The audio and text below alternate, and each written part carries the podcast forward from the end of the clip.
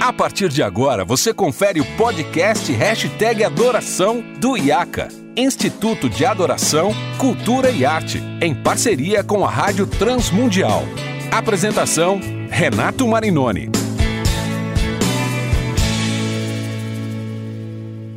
Olá, seja muito bem-vindo a mais um episódio do nosso podcast Hashtag Adoração. Como você sabe, eu sou Renato Marinoni e esse podcast é produzido em parceria do IAC, Instituto de Adoração, Cultura e Arte, com a Rádio Transmundial. Hoje é um daqueles episódios e uma daqueles dias para a gente guardar na memória. Ah, eu sempre digo que eu sou um privilegiado porque eu hoje trabalho com muitas pessoas que eu cresci admirando e sou amigo de pessoas que eu cresci admirando. E ele hoje tem a, o privilégio de conversar com uh, dois dos maiores compositores de louvor e adoração no Brasil. Na minha opinião, são os dois maiores. Uh, Azaf Borba, direto de Porto Alegre. Privilégio, um prazer imenso falar com você, querido. Seja bem-vindo. Muito obrigado, Renato. Eu estava lembrando só que foi minha, meu aluno na, nas escolas de adoração aí, né? Que a gente foi, Azaf. No Interpret, no CTDT, a gente teve junto. Isso no Interpret, muitos anos muitos anos depois no CTM também, né, cara? Que Isso. lindo. E é uma alegria estar aqui, principalmente por, por ter a interlocução do Guilherme. Então, Aí o Azap já entregou o segundo convidado. Desculpa, cara. Ah, nosso segundo convidado especialíssimo. Essa honra. Imagina, direto dos Estados Unidos, Guilherme Quer. Privilégio enorme ter você. Seja bem-vindo, querido.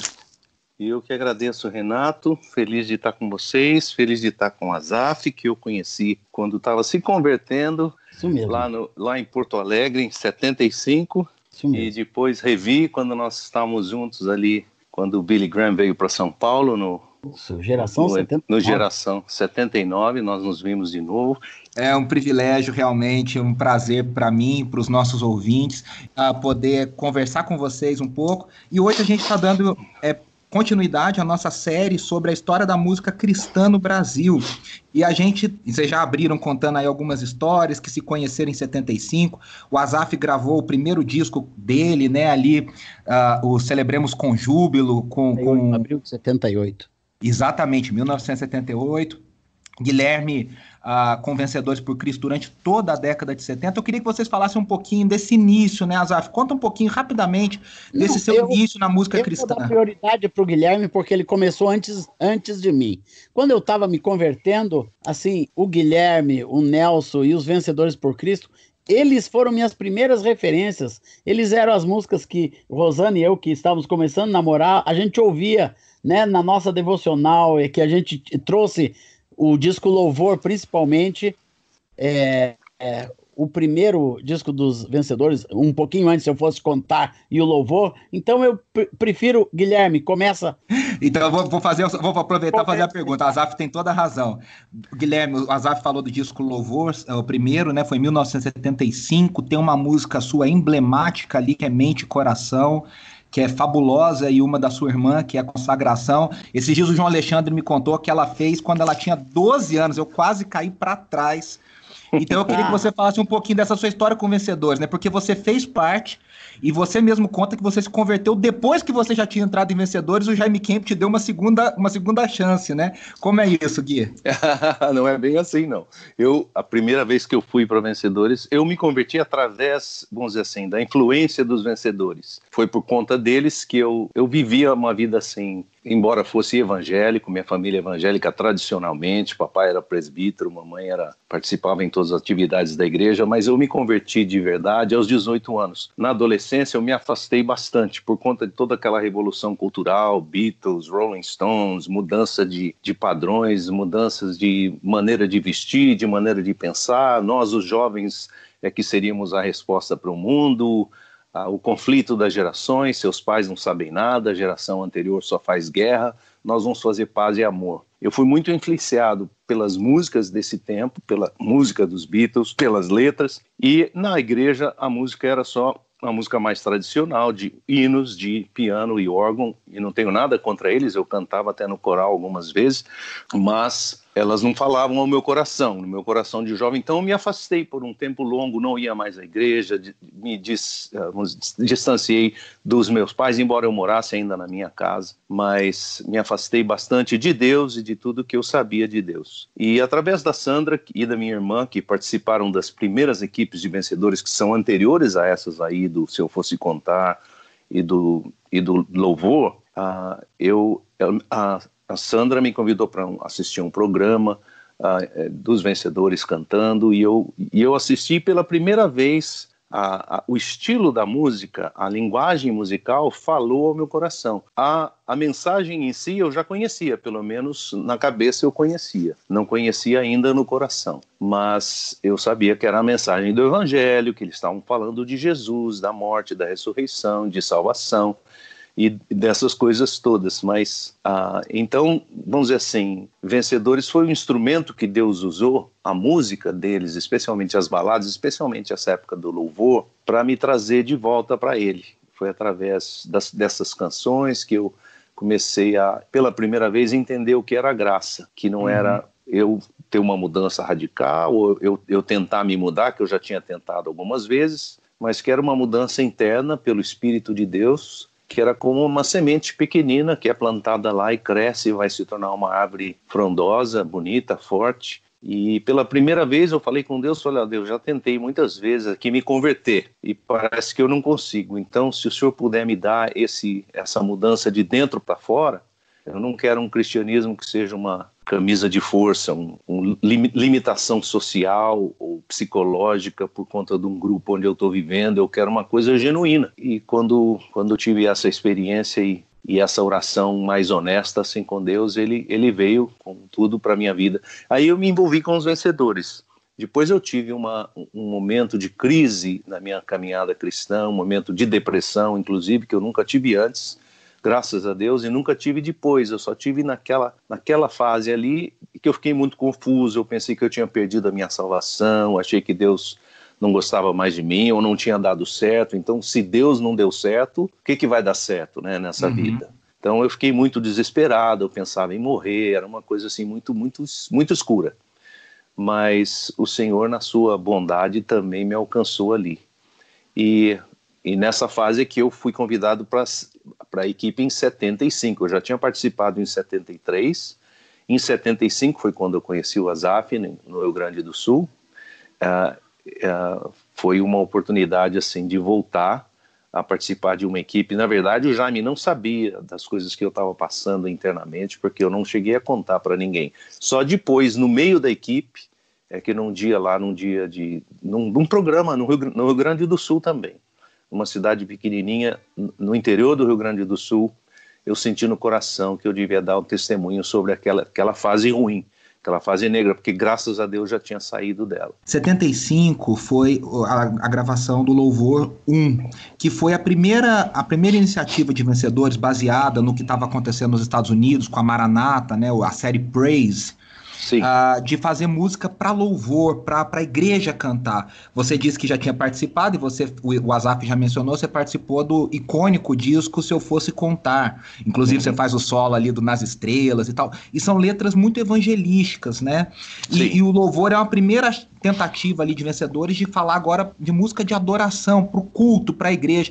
Eu queria que você falasse um pouquinho sobre esse, essa atmosfera, esse momento da igreja, esse momento que você sentia com vencedores, visitando, viajando o Brasil.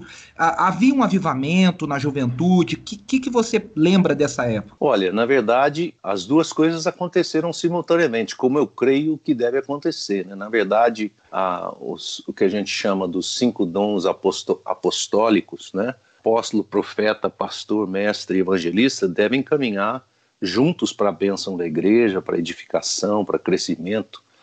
E, na verdade, quando nós estávamos cantando e ensaiando, num certo sentido, foi no final da equipe que nós gravamos o disco, no final uhum. de 75. Durante o ano de 75, nós cantávamos tanto estas músicas de adoração como essas outras músicas do, do Se Eu Fosse Contar, que eram mais fortemente evangelísticas. Uhum. evangelísticas. Por quê? Porque o nosso objetivo era ir para as escolas e proclamar Jesus. Você não vai entrar na escola e proclamar Jesus cantando adoração, porque é uma linguagem estranha para eles, né?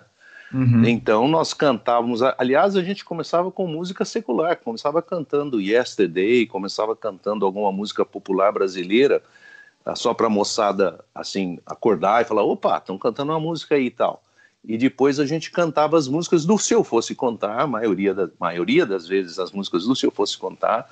E depois à noite nós convidávamos, falava assim, hoje à noite vamos estar na Batista, assim das quantas, no bairro tal, e esse endereço. Se você quiser aparecer lá, levar teus irmãos, tua família, alguém, você é nosso convidado. E muitos deles vieram em... Outro dia, o Marcelo Gobeto, que é diretor da Mocidade para Cristo, falou uma frase para mim que eu achei muito verdadeira. Ele disse: Gui, eu acho que naqueles anos da década de 70 e começo da década de 80, nós vivemos um grande avivamento. E nós Isso. nem sabíamos, porque nós estávamos no meio dele e, e a gente estava com tanta intensidade de trabalho, a gente nem se dava conta. Olhando para trás, né, Guilherme, a gente percebe isso, né, que, que, que houve esse despertar, despertar da juventude. E aí eu quero colocar o Azaf na conversa, porque o Azaf foi fruto, se converteu nesse período, né, Azaf, vindo de uma adolescência conturbada, no Rio Grande do Sul, com, envolvido com, com drogas, se converte na igreja metodista. Conta um pouquinho esse seu, essa sua conversão, a influência de vencedores, o trabalho que o Guilherme participava, também sendo jovem, e o seu envolvimento com a música cristã que foi imediato, né?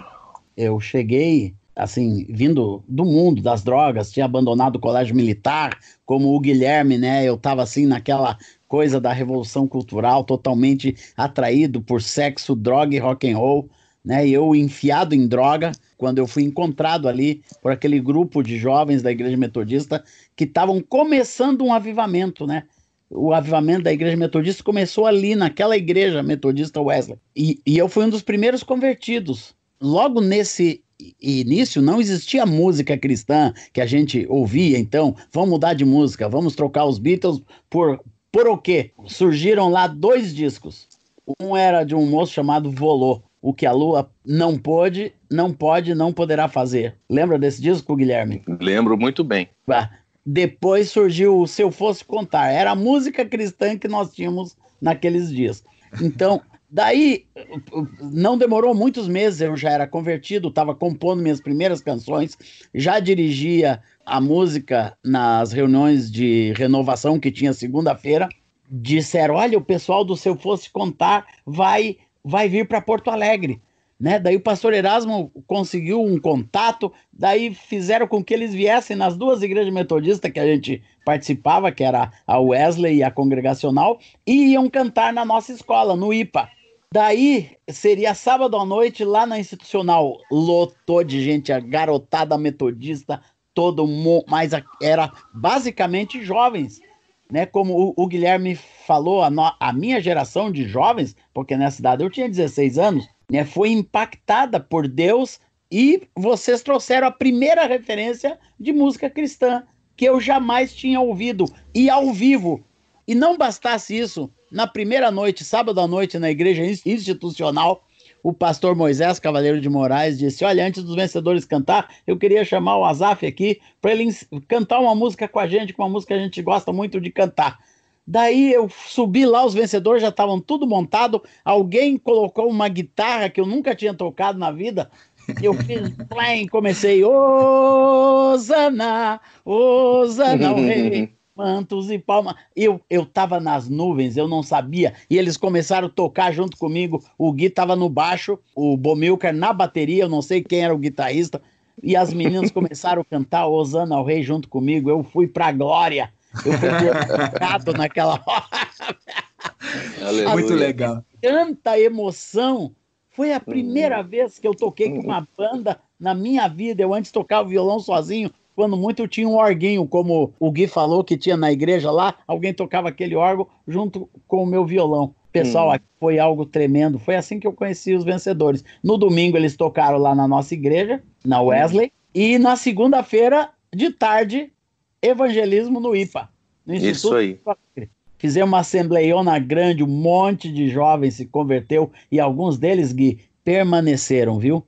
Eu que tive coisa. a honra, a alegria de discipular alguns jovens que se converteram naquela noite, eles dão esse testemunho até hoje. Que até coisa hoje. fabulosa. E, Aleluia. Sabe, você foi. Isso, isso é maravilhoso. Assim, eu tô aqui eu tentando não atrapalhar a conversa de vocês, porque é incrível. E você logo depois foi discipulado pelo Dom, né? Pelo Donald pelo Stoll, Dom. missionário. E conta um pouquinho essa, esse começo. O Donald, é. inclusive, o Donald estava presente nessas. Um missionário americano estava estava presente, ele, ele começou a me discipular e em 77, final de 77, ele me levou para os Estados Unidos para gravar um primeiro disco. E eu, eu me lembro, lembro, antes de eu sair em 77, alguém me deu de presente de vento em popa.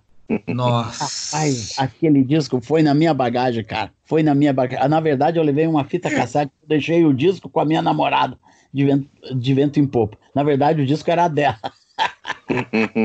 eu fiz uma fita cassete, mas aquilo foi uma influência tremenda, cara.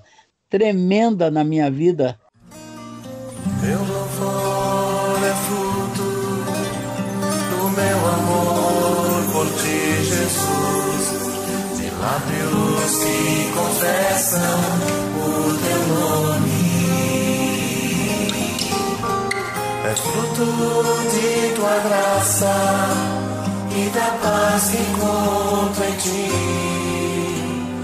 e do teu Espírito que habita em mim, que habita em mim. De, de Vento em Popa é, é um disco na história de vencedores celebrado pela pela grande influência, porque Vencedores até então tinha gravado pouquíssimas canções de origem brasileira, né? Eram muitas versões, principalmente do Ralph Carmichael. Se eu não me engano, tinha até ali, no, no como eu disse, no Louvor 1 tinha o Mente e Coração Seu, tinha no... no Consagração. Consagração da marca. A do Volô, né? A do Volô. mesmo algo, que eu fosse alguém. Ah, é, isso que eu ia falar. O primeiro ritmo brasileiro feito por um cara que não é brasileiro, né? De origem é, um é, russo, ucrania, né? russa, né? É, Acho que é ucraniano. É. Então, e, e se eu não me engano, tinha Seja Paz, que era sua e do Leoto, né? E aí, de repente, vem aquele disco bombástico com a influência de, de toda, todo o movimento que estava acontecendo no Brasil, de Chico Buarque, de MPB4, de, de uh, da Bossa Nova. Como é que foi isso, Gui? Como é que foi essa, essa produção, essa chegar nesse disco, né? Chegar nessa, nesse som, nisso que vocês estavam fazendo? Na verdade, a, a, gente costumava fazer diversas dessas traduções, dessas músicas que eram bonitas, e eu, eu nunca fui contrário a, a ter essa, vamos dizer assim, cross-polinização de, de música de um país para o outro, porque eu acho que a igreja do Senhor, é de toda a terra, sobre toda a terra. Mas, de qualquer maneira, chegou um momento em que eu achei que estava ficando demais, porque o Jaime tinha um livreto com 150 canções dessas, e ele pediu para eu traduzir todas as músicas. Ralph eu, Carmichael. É, a maioria do Carmichael, mas de muitos outros autores americanos. E era um inário com, com o hino, com a, com a melodia, com as cifras e com, e com a letra.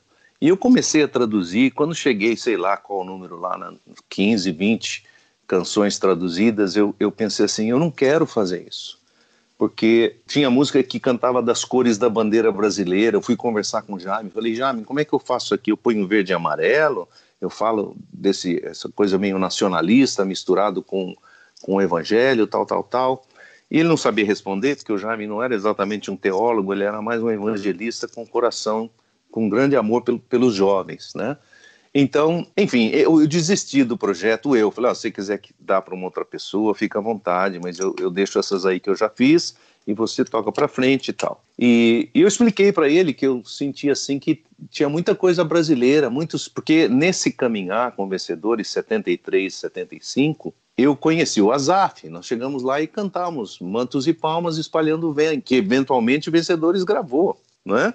Isso Quer mesmo. Dizer, então, o, eu falei, como o Azaf tinha um Sérgio Pimenta na igreja presbiteriana, a primeira igreja presbiteriana no Rio de Janeiro, de repente, e eles me colocaram por qualquer razão que eu não sei, deve ser uma coisa de Deus, porque tem muita coisa na minha vida que eu não, eu não entendo a razão, eu só vejo que aconteceu, que Deus pôs a mão e fez acontecer. Mas eu virei uma espécie de olheiro, eu acho que eu tinha mais paciência que os demais, para sentar com alguém, ouvir as canções, falar, toca aí uma coisa que você já fez. Aí sentei com o Sérgio Pimenta, ele fez, uh, tocou umas quatro, cinco músicas, porque ele tinha ganhado, um, na época tinha um concurso de corinhos nas igrejas.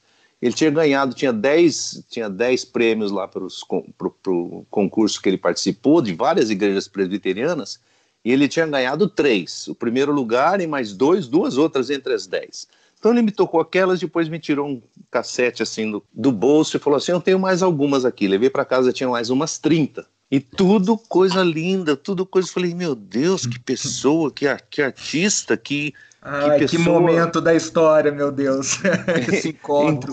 então, eu, eu tô falando isso porque. Exato. Ah, e assim aconteceu com o Jorge Heder, que entendeu? Alguém levou lá para mim e falou: esse rapaz aqui da igreja metodista, ele tem umas músicas bonitas, você, você pode ouvir um pouco aí? Falei, claro, vamos sentar, vamos ouvir. Isso era lá no escritório de vencedores, lá em São Paulo. Enfim, e aí o Jaime me autorizou, então, trabalhar no primeiro trabalho, era na época a gente chamava de LP, né?